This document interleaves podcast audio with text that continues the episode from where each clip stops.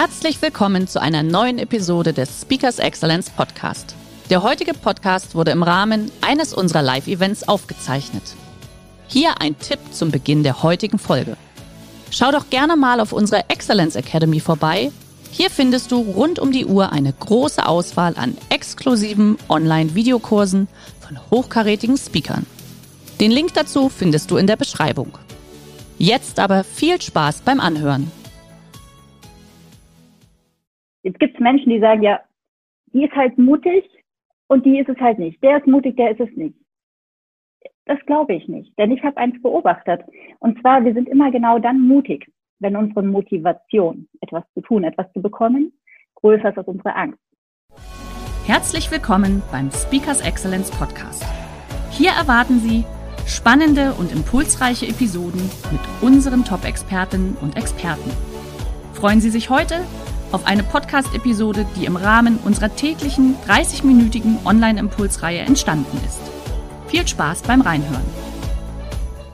Annabelle, schön, dass du da bist. Wer Annabelle Müller noch nicht kennen sollte, werdet ihr sie heute natürlich in den nächsten 30 Minuten kennenlernen.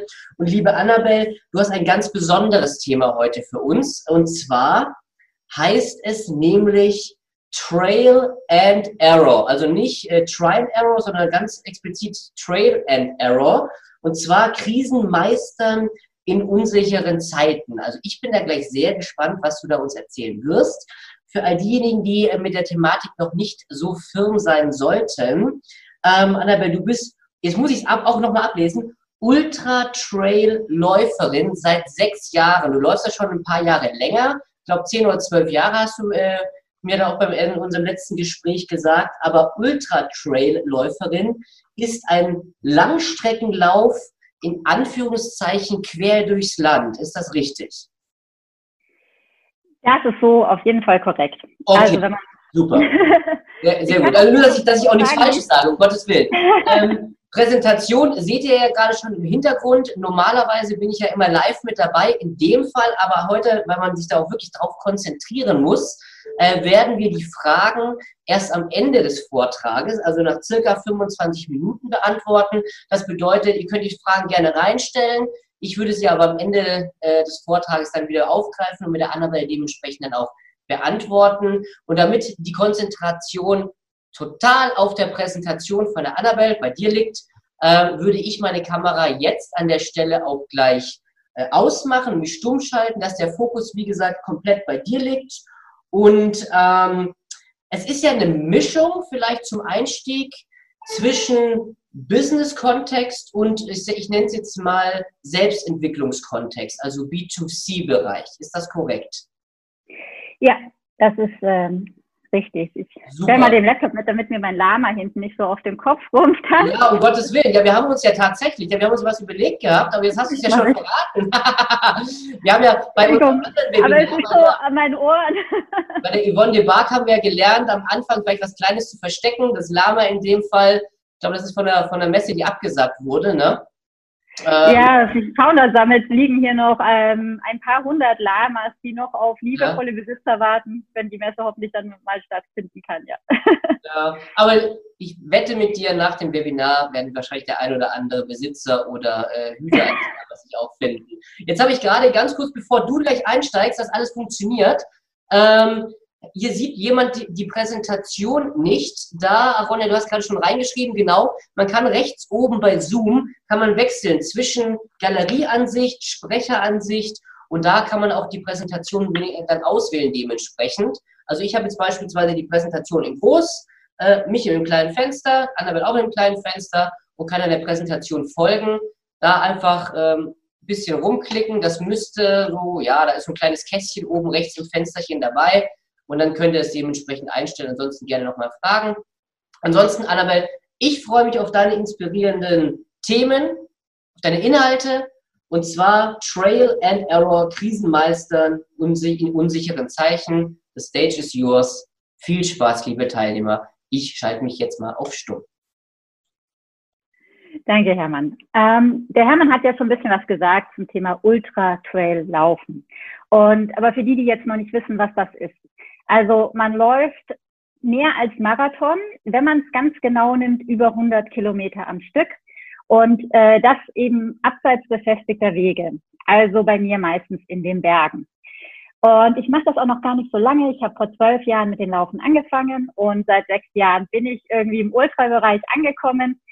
Ähm, vielleicht auch nur als Vergleich, 2009 war mein ganz großes Ziel, ja, ich habe damals in Landau und der Pfalz noch gewohnt, war mein großes Ziel, einmal von mir zur St. Anna-Kapelle zu laufen und zurück. Ja, das sind, ich habe das heute mal geschaut, das sind 10 Kilometer und 250 Höhenmeter. Und ein Vergleich dazu, ähm, vielleicht jetzt auch auf die Präsentation, das hier war mein großes Laufziel vom, vom letzten Jahr. Der Tour des Jantes. Ähm, ich spreche auch oft vom Tor, das ist einfacher und in Kennerkreisen wird der Lauf so genannt.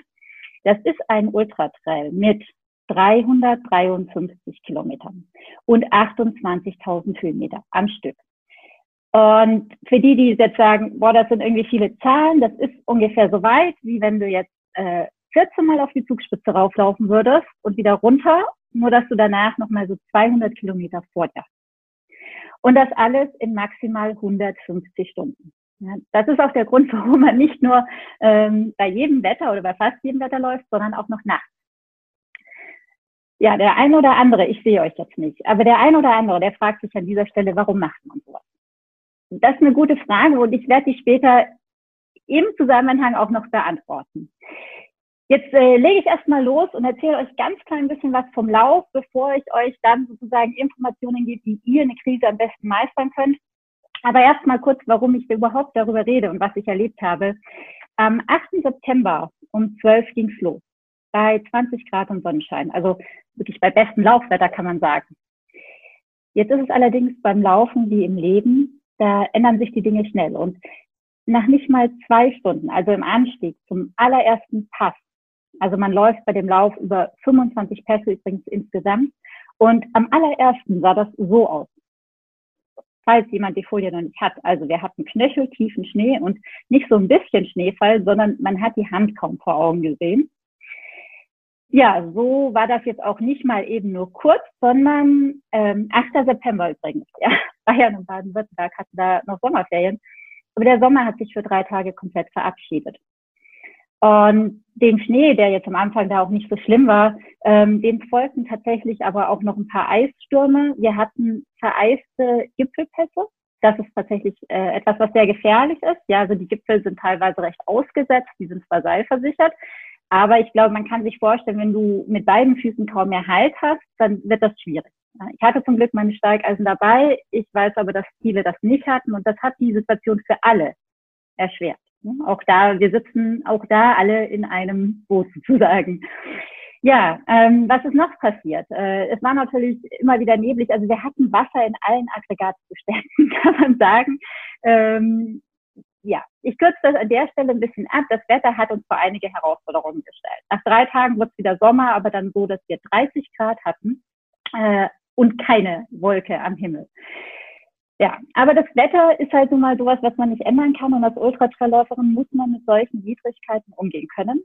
Ähm, was ich über die Jahre mir angeeignet habe, das nenne ich, und das ist vielleicht auch schon ein erster Tipp, ich nenne das optimistische Paranoia. Ja, das ist die Kunst, immer auf das Schlimmste vorbereitet zu sein, aber dennoch immer mit dem Besten zu rechnen. Ja? Das eine oder das andere, das, ähm, ja, das eine macht depressiv äh, und das andere macht naiv. also die Kunst, immer auf das Schlimmste vorbereitet zu sein und trotzdem immer mit dem Besten zu rechnen. Ähm, genau, jetzt äh, weiter zur Geschichte vom Tour de Jean. Also mir ist das so gut gelungen, dass ich bei Kilometer 150 so durch den strömenden Regen getanzt bin, was sonst nicht so meine Art ist. Also ich habe es lieber, wenn es trocken und sonnig ist. Ähm, nur wie ich da sozusagen ein kleines Stück später merke ich, dass mein Oberschenkelmuskel schmerzt ja, am Anfang packe ich da so ein Wärmepad drauf, das hat auch geholfen. Aber im nächsten Downhill, also in dem Moment, wo ich wieder bergab rennen muss, und man rennt da manchmal lange bergab, also 1300, 400 Höhenmeter am Stück. Ja. Und das war so ein Downhill. Und bei dem ersten Schritt hatte ich das Gefühl, wie wenn mir jemand ein Messer ins Knie rennt. Und das wirklich auch bei jedem weiteren Schritt. Und ein kleines bisschen weiter konnte ich dann mein Bein nicht mehr anbeugen. ich hätte euch gerne ein Bild gezeigt, wie ich mich da auf der Höhe, die die Folien haben, sehen Sie jetzt, wie ich mich da am Col de la Vecchia diese hohen Stufen hinabquäle. Es gibt keins, ja, es sind nicht überall Fotografen, aber es gibt ein Foto unten im Ort an der Station. Und ich glaube, also dieses Bild ist nicht Schmerz. Denn ähm, das war jetzt so ein einfaches Gelände und da hatte ich nicht so große Schmerzen, aber das Bild ist Verzweiflung. Denn mein Mann war sich ja sicher, dass ich an der Essensstation aufhöre und natürlich habe ich da auch drüber nachgedacht. Ich meine, ich wusste, das sind jetzt noch 160 Kilometer und einige tausend Höhenmeter wirklich technisch schwieriger Down. Nur habe ich halt auch eins gelernt, dass man nicht vorzeitig aufgeben soll. Und natürlich hatte ich an der Stelle auch noch die Hoffnung, dass der Schmerz wieder weggeht. Die Hoffnung hatte ich dann übrigens bei Kilometer 250 nicht mehr. Dafür hatte ich dann einen Zeitdruck.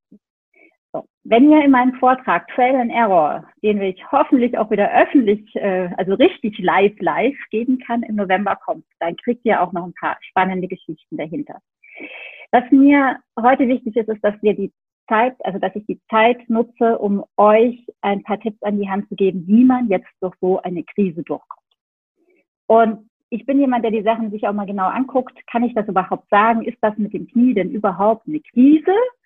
Da fand ich sehr interessant, wenn man bei Wikipedia guckt, dann steht da, der Krise geht eine massive, alles beeinflussende Funktionsstörung voraus. Ja, ich glaube, das trifft es mit diesem Knie wirklich sehr gut. So war es auch.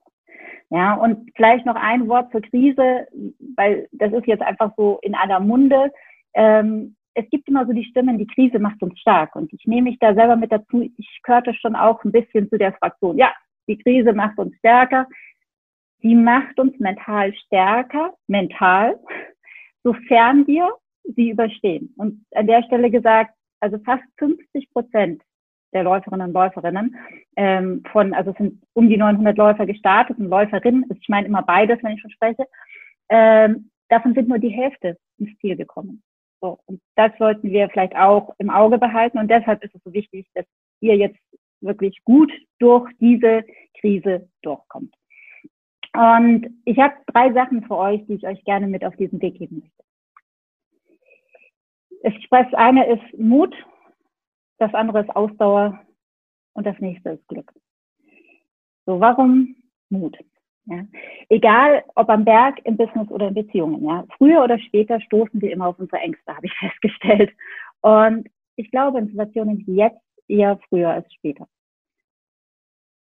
Jetzt ist es so, dass ich zum Beispiel gefragt werde, ob ich keine Angst habe, nachts alleine durch den Wald zu laufen.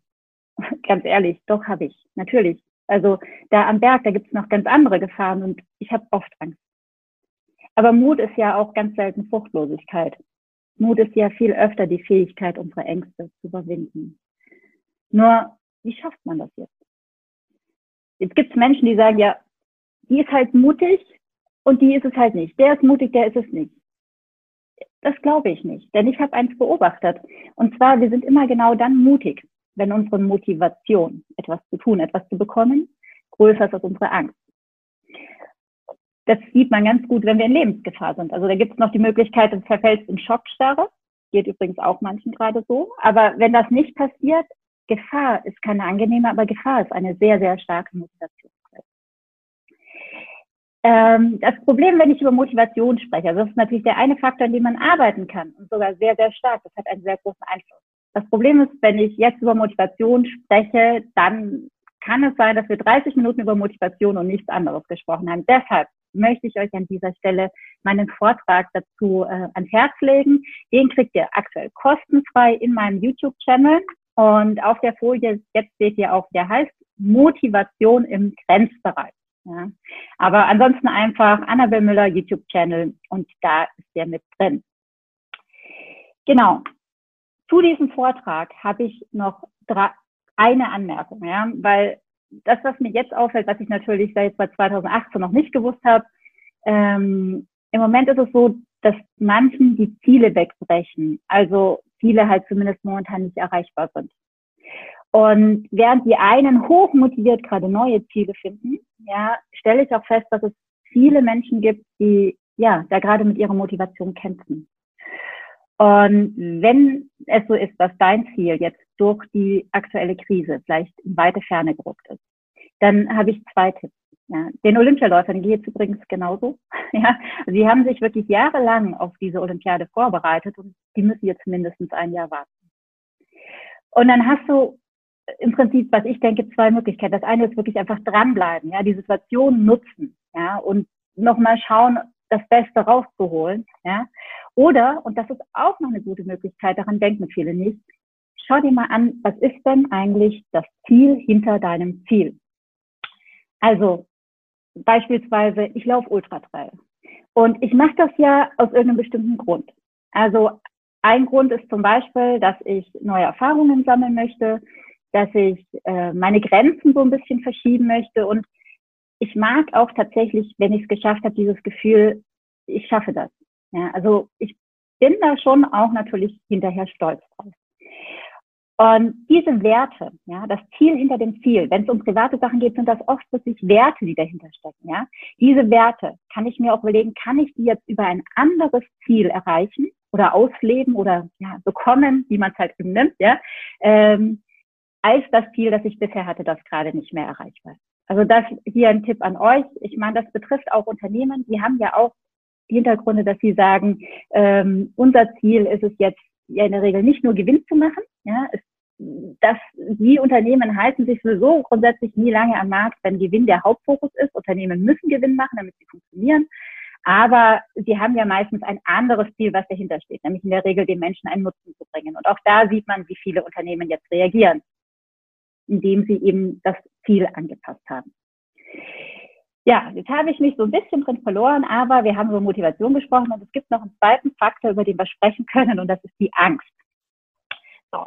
Angst ist, glaube ich, momentan etwas, was momentan auch sehr, sehr im Fokus ist und ich habe auch Angst, ja, ähm, vor vielen Dingen, ja, der, ähm, können wir nachher gerne nochmal im Detail drüber sprechen. Ähm, worum es mir geht, ist, dass unsere Ängste ganz oft gar nicht der Realität entsprechen. Das heißt, äh, beim Ultratraillaufen zum Beispiel, da ist es so, dass in der zweiten Nacht ohne Schlafen, da kommen diese Halluzinationen.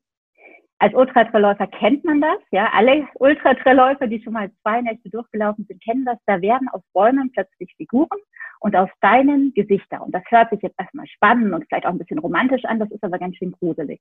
Ja, ich zeige euch mal ein Bild. Das ist Mount Rushmore. Das gibt es wirklich. Aber so ungefähr sieht das aus was man dann sieht. Da ist plötzlich eine Fratze im Fels und die ist meistens viel furchterregender als das, was in der Wirklichkeit existiert. Nur, was halt auch der Fall ist, und wenn man diese Halluzinationen kennt, dann weiß man das. Wenn man nahe genug an diesen Halluzinationen dran ist, dann lösen die sich wieder auf. Wenn man da genau hinsieht, dann sieht man auch zum Beispiel beim Tor habe ich im Wald auf der Lichtung bewaffnete Männer gesehen. Und das hat mir schon wirklich Angst gemacht. Wenn man allerdings weiß, dass es diese Halluzination gibt, dann kann man genau hinschauen und dann fallen einem Dinge auf, zum Beispiel, dass die Männer sich nicht bewegen. Ja, und wenn man nah genug dran ist, sieht man, da sind ein paar abgeholzte Bäume, ja, und sonst ist da auch nichts. Und ähm, so ist das oft auch in der Realität. Ja, also ich glaube, viele Menschen haben viel mehr Angst im Gewitter als im Straßenverkehr. Tatsache ist aber, dass äh, jedes Jahr äh, 300 Mal mehr Menschen im Straßenverkehr ums Leben kommen als bei einem Blitzschlag. Ja, also beim Blitz sprechen wir von acht bis zehn im Jahr und im Straßenverkehr von um die 3000. Ja, so ist das, wir fühlen uns vermeintlich sicher daheim. Im Haushalt sind es übrigens noch dreimal mehr im Straßenverkehr. Ähm, das nennt sich Risikointelligenz. Also nimm deine Angst und prüfe mal, ob deine Angst überhaupt der Realität entspricht. Oder ob du vielleicht tagtäglich andere Sachen machst, die viel gefährlicher sind, wo du aber gar keine Angst hast. Ja, ähm, jetzt bringt es uns nur manchmal gar nichts. Ihr, ihr, dürft den Hermann reinschreiben, wenn ich zu schnell bin, ja. ich habe wirklich viel. Aber es bringt uns manchmal eben nichts zu wissen, dass man keine Angst zu haben braucht. Und deshalb gibt es noch einen zweiten Faktor, der beim Mutigsein hilft. Ich mag so Wortspiele und MUT, Mut, hat drei Buchstaben. Und für mich steht es für Motivation und Trittsicherheit. Trittsicherheit kommt jetzt wieder so aus dem Bergjargon, passt natürlich sehr schön. Trittsicherheit meint Übung und Expertise. Und das vergessen wir oft. Ja. Die hilft beim Mutigsein. Und die ist noch für was anderes sehr, sehr wichtig, ja. Trittsicherheit unterscheidet nämlich die Mutigen von den Übermütigen. Und ich werde natürlich kommen die Leute zu mir und sagen, du bist ja total wahnsinnig. Also das ist ja verrückt, ja. Also da rennst du drei Nächte ohne Schlaf am Berg rum, wo es links und rechts 30 und 40 Meter runtergeht. Und ganz ehrlich, das ist gefährlich. Ja? Also da kann natürlich was passieren. Ich habe damit allerdings so nicht angefangen und ich kenne meinen Körper inzwischen relativ gut, ja, um zu wissen, wann ich dann doch mal eine Pause brauche. Ja? Da hilft mir eben auch wie bei so vielen Dingen im Leben meine Übung und meine Expertise. Ja, jetzt haben wir über Mut gesprochen. Und jetzt bringt Mut uns ins Handeln, aber eben noch nicht ans Ziel. Vielleicht hat sich einer von euch, der die Teilnahme gelesen hat, gefragt, was ist denn der AQ? Und ist vielleicht auch schon auf die Idee gekommen, es geht um den Ausdauerquotienten. Ausdauer ist ein ganz wichtiger und entscheidender Faktor für Erfolg und ich glaube, dass er jetzt in der Krise nochmal eine ganz andere Bedeutung einen ganz anderen Stellenwert bekommt. Ausdauer habe ich jetzt mal in zwei Teile aufgeteilt. Ne? Zum einen komme ich später und anfangen möchte ich mit der mentalen Stärke. So, welchen Anteil hat mentale Stärke beim Ultratraillaufen? Ja, auch wieder eine Frage, die mir gestellt wurde. Und spontan habe ich gesagt, ja, 100 Prozent. Ja. Aber tatsächlich ist mentale Stärke mehr wie so ein Multiplikationsfaktor. Ja. Bedeutet, eben gerade in Krisenzeiten, wenn alle anderen Sachen einen sehr niedrigen Wert hat, muss der Wert sehr hoch sein. Jetzt schaue ich gerade so ein bisschen auf die Uhr. Ich zeige euch trotzdem mal ein Bild vom, vom Laufen, erzähle ganz kurz was, weil, um sich das einfach vorzustellen, das ist der Schlafraum in der zweiten Live Base ja, wo ich versucht habe, 45 Minuten zu schlafen in der zweiten Nacht, versucht, ja. Ähm, gibt noch keine Bilder mit Geruchsübertragung. Ich glaube, es auch besser so. Ähm, was man daran erkennt, ist vielleicht, könnt ihr euch vorstellen, dass es in so einem Moment nicht nur schwierig ist, äh, mentale Stärke fordert, wieder aufzustehen, rauszugehen in die Kälte und weiterzulaufen, sondern dass man hier schon mentale Stärke braucht, um sich überhaupt hinzulegen. Und mentale Stärke hat ganz, ganz viel auch mit Disziplin zu tun, zumindest wenn ich in der Form darum spreche. So, bei Disziplin, da ist es ungefähr gleich so, wenn ich vom Kontaktverbot spreche, ich schalte jetzt gleich ab. Ganz ehrlich, ich war früher überhaupt kein Fan von Disziplin. Disziplin folgt Regeln. Und Regeln machen nur dann Sinn, wenn sie immer wieder an die neue Situation und an die neuen Ziele angepasst werden. Und das ist jetzt gerade so wichtig geworden, dass ich es jetzt nochmal wiederhole, weil das ist für Unternehmen wichtig und das wird für uns alle wichtig, glaube ich, um da durchzugehen. Also Disziplin folgt Regeln und Regeln sind nur dann sinnvoll, wenn sie immer wieder auf das neue Ziel angepasst werden. Und das ist eben ein Ziel, muss dann etwas sein, was dich begeistert. Und wenn es um die Gemeinschaft geht, muss für alle das Ziel klar sein. Sonst funktioniert das mit der Disziplin tatsächlich nicht. So, ich kürze an der Stelle mal ein bisschen ab, äh, wie man Disziplin im Alltag trainieren kann. Wenn wir später noch Zeit haben und euch das interessiert, dann erzähle ich da nochmal das ganz kurz zu, ansonsten dann in meinem Vortrag. Denn mentale Stärke ist natürlich nicht alles. Ähm, das andere sind die körperlichen Ressourcen, also körperliche Stärke, körperliche Ressourcen. Und ist, ist glaube ich, für alle klar, also mit Ressourcen muss man schonend umgehen in der Krise ist das nicht ganz so einfach. Ich habe das beim Tour de Jean auch feststellen. Ähm, ich möchte auch an einer oder anderen Stelle auch mal einen konkreten Tipp geben. Und an der Stelle folgendes. Wenn ich eine Sache beim Ultratraillaufen gelernt habe, dann ist es, dass es nichts bringt, sich über unveränderliche Dinge aufzuregen. Ja? Im Gegenteil, das kostet nur Energie. Und Energie, ja, die muss man sich gerade in Krisenzeiten besonders gut einteilen. Ja, das, das ist ganz, ganz wichtig. Ja. Deshalb hier ganz große ähm, an euch, dass ihr euch eben nicht über Dinge aufregt, die ihr nicht ändern könnt. Also immer mal gegenchecken, kann ich da was dran machen oder nicht? Und wenn nicht, ja, mal kurz aufregen, ja, in Ordnung, aber dann auch einen Haken dran machen. Ja, ganz kurz noch zu den körperlichen Ressourcen. Ich hatte ja am Anfang gesagt, ich gehöre auch zu denen, die früher mal gesagt haben, die Krise macht uns stärker. Ja, ich bin durch eine Krise gegangen und ich kann sagen, äh, sie macht uns, zumindest körperlich macht sie uns nicht stärker. Ja. Äh, sie bringt uns körperlich äh, an unsere Grenzen und ich glaube, das ist das, was wir auch gerade momentan merken, dass wir ressourcentechnisch an unsere Grenzen teilweise stoßen.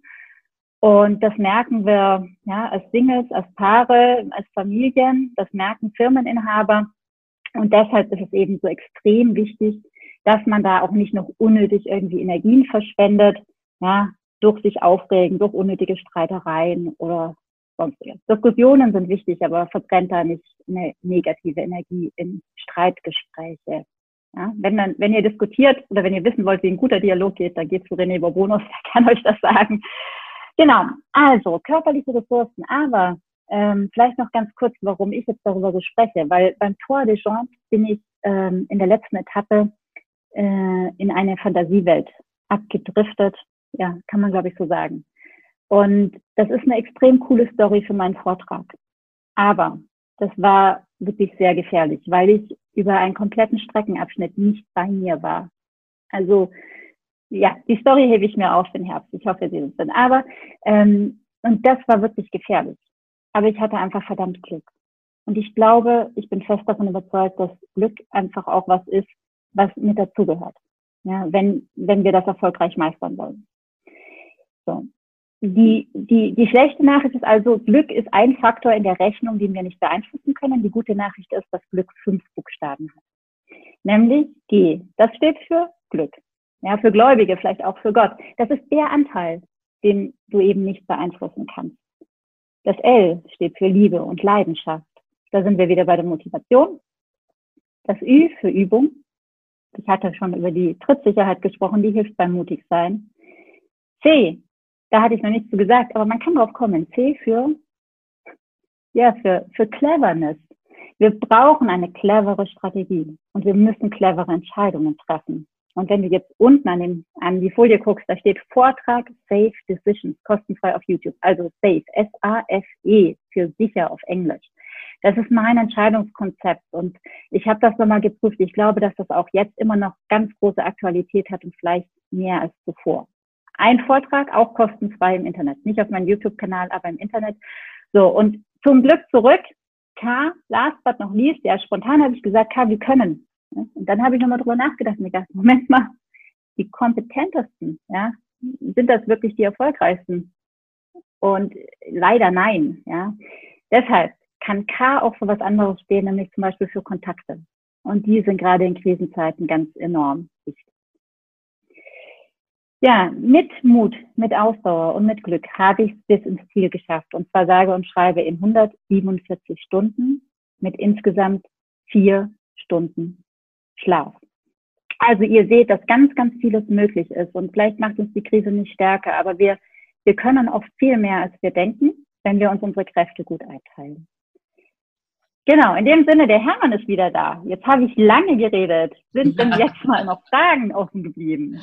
Sehr gut, sehr gut. Aber das war eine Punktlandung, Annabelle. Wahnsinn, vielen Dank. Also nicht für die Punktlandung, sondern für die Impulse, die du gegeben hast. Äh, ja, also ich ziehe einfach nur meinen Hut vor, äh, vor dir, was du da, was du da alles so, so geleistet hast. Ähm, ich habe mal eine kurze Einstiegsfrage. Du hast ja ganz am Anfang gesagt, 385 Kilometer, mal so hoch, mal runter, links und rechts. Äh, wie lange hast, lang hast, du dich denn darauf vorbereitet? 353, Entschuldigung, aber das sind alles nur Zahlen, ja. 353, ja. Wird, wird auch gleich keinen Unterschied machen, nochmal ein paar dran zu hängen.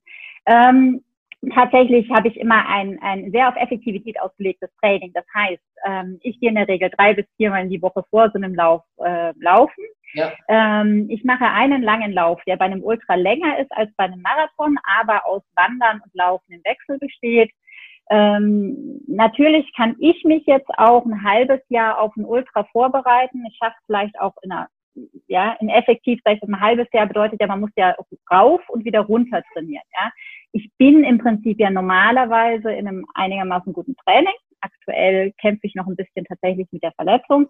Dann reichen mir auch drei Monate. Was ich aber wichtig sagen muss, ähm, jemand, der natürlich jetzt da jetzt mal bisher noch nichts dergleichen so lange gelaufen ist, der braucht schon ein bisschen mehr als drei Monate. Okay, perfekt. Lass uns mal direkt in die Frage einsteigen. Und zwar haben wir noch direkt eine Frage bekommen, für was das Ü nochmal steht. Vielleicht als kurze Wiederholung.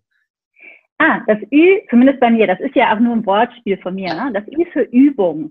ich finde tatsächlich, also was ich vorher angesprochen habe, diese Trittsicherheit, die finde ich extrem wichtig. Und um das vielleicht nochmal einen Zusammenhang zu der jetzigen Situation für dich konkret zu packen, überleg dir mal ganz gut, wo sind deine Stärken. Ja, also es gibt immer, es ist wichtig, an seinen Schwächen zu arbeiten und die aufzubauen und so weiter. Aber in Krisensituationen musst du auf deine Stärken zurückgreifen. Ja, und da schauen, vielleicht auch wenn du, wenn du Sachen hast, wo du sagst, da bist du nicht so gut drin, dann hol dir da am besten Unterstützung. Ich habe hier noch ein Bild, ein letztes für euch. Tatsächlich hätte ich es ohne die Unterstützung meines Mannes bei diesem Lauf, nur bei diesem Lauf, hätte ich es nicht geschafft. Ja, einfach weil es so hart war und weil wir in Krisenzeiten wirklich Unterstützung brauchen. Mhm.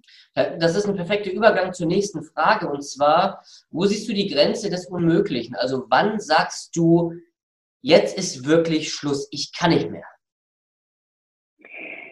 Ähm, also die Grenze des Unmöglichen ist so ne, eine Definitionsfrage. Es ist immer wichtig, was kannst du dir selber vorstellen? Und der, der, der Hermann Scherer sagt, es gibt keine unrealistischen Ziele, es gibt nur unrealistische Fristen. Ja, manches schaffst du in diesem Leben eben nicht mehr. Und ähm, die Grenze beim Laufen, laufe ich weiter oder nicht? Wenn die Frage darauf abzielt, kann ich auch beantworten. Ist auch in meinem Safe-Konzept mit drin. Die entscheidende Frage ist, kann ich mein Ziel noch erreichen? Mhm spielt keine Rolle, was ich bisher gemacht habe, sondern es ist nur die Frage, kann ich mein Ziel noch erreichen? Und dann vielleicht noch die Frage, unter welchen, wie, wie hoch ist der Preis? Also wir zahlen immer einen Preis, das ist äh, ganz klar, aber die Frage ist, wie hoch ist der Preis und ist es mir das wert? Mhm, okay. Äh, du hattest gerade gesagt, du kämpfst gerade mit einer Verletzung. Wir haben nämlich eine Frage zum aktuellen Trainingsprogramm bei dir. Aber durch die Kontaktsperre, sage ich mal, und die Verletzung, ist das bei dir hinfällig? Oder wie trainierst du während der Kontaktsperre, wenn du wieder trainieren könntest?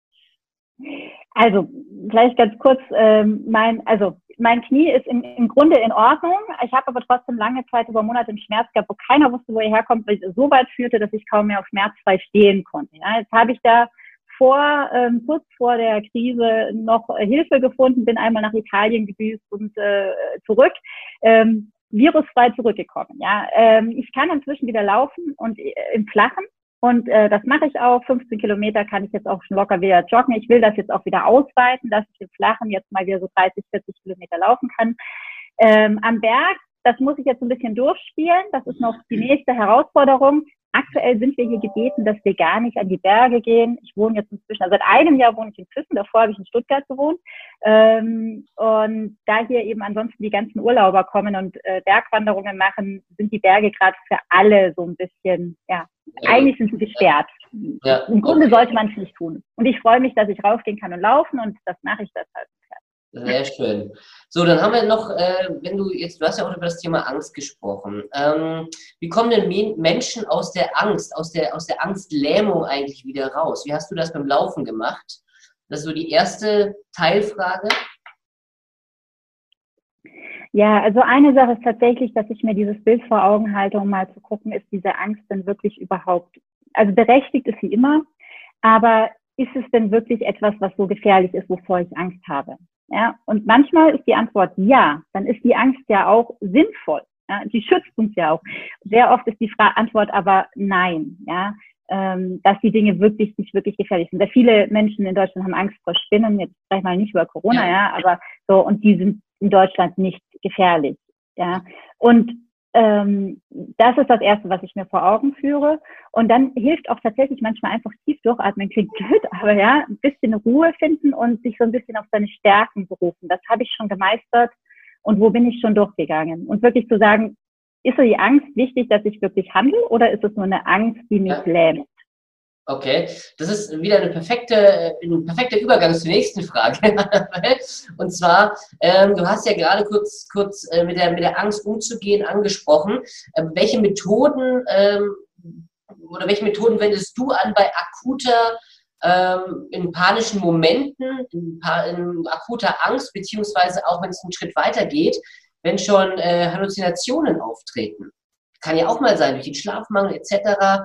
Wie gehst du da um? Gibt es da Methoden, die du da einsetzt, um, um, um das zu bewältigen?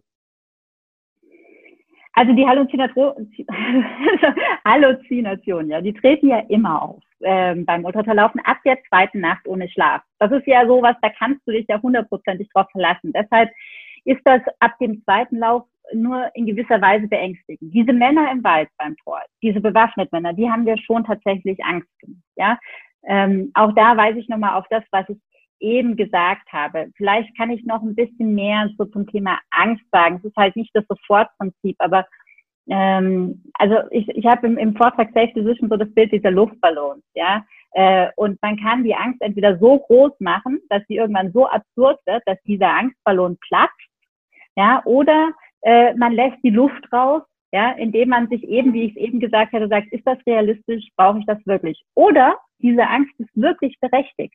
Und dann muss ich gucken, dass ich ins Handeln komme. Dann muss ich mich nicht um meine Angst kümmern, sondern um die Situation. Mhm. So, jetzt haben wir eine Frage aus Andalusien, aus dem Schönen, da muss es noch sonniger sein als bei uns heute. Und zwar, äh, welche, an welchem Punkt oder an welchem Bereich in deinem Körper äh, gibt dir in den größten Einbrüchen neue Kraft? Ja, also nach dem Motto, wenn es wirklich so am Ende ist, wo sagst du, okay, jetzt kommt die zweite Lunge nochmal? Die zweite Lunge ist der Kopf. Also das wird ja auch jeder bestätigen. Wenn, wenn dein Kopf nicht mehr will, dann, dann funktioniert der Rest auch nicht mehr. Und solange dein Kopf noch will, ist es nicht immer garantiert, dass der Rest noch funktioniert, aber du hast gute Chancen. Äh, es ist wirklich, es ist das Bild im Kopf mit diesem Ziel, mit diesem Ziel, das mich wirklich begeistert. Also dass, dass dieses, ich nicht nur das Bild, auch der Geruch und alles ich stelle mir dann wirklich vorher vor, ich schaue mir den Zielbogen an, ich gucke, wie riecht's da. Ähm, was sind da für Sachen, die ich mit aufnehmen kann? Und das habe ich im Kopf. Das nehme ich die ganze Zeit mit. Perfekt. So, jetzt muss ich mal, mal gucken. Ich glaube, wir haben jetzt an der Stelle erstmal alle Fragen beantworten können. Ähm, kurz mussten wir überziehen, aber ich fand das, das auch sehr, sehr wichtig an der Stelle. Annabelle, ich sage jetzt schon mal an der Stelle vielen, vielen Dank, dass du uns Einblicke in das Ultra-Training, nenne ich das jetzt mal als Laie, auch gegeben hast. Ähm, wie man mit dem Kopf durch die Krise kommt, wie man mit mentaler Stärke, sage ich mal, auch seine Ziele nicht aus dem Fokus verliert. Vielen, vielen Dank an der Stelle. Liebe Teilnehmer, schön, dass ihr dabei wart. Schön, dass Sie in diese Podcast-Episode reingehört haben. Weitere Informationen zu unseren Expertinnen und Experten finden Sie in den Show Notes. Wenn Ihnen unsere Podcast-Reihe gefällt oder Sie haben Wünsche und Anregungen, freuen wir uns auf Ihren Kommentar.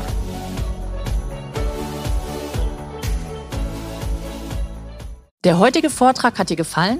Dann schau dich doch gerne auf unserem Kanal um oder sei live bei einem Forum dabei. Weitere Informationen findest du in der Beschreibung. Bis zum nächsten Mal.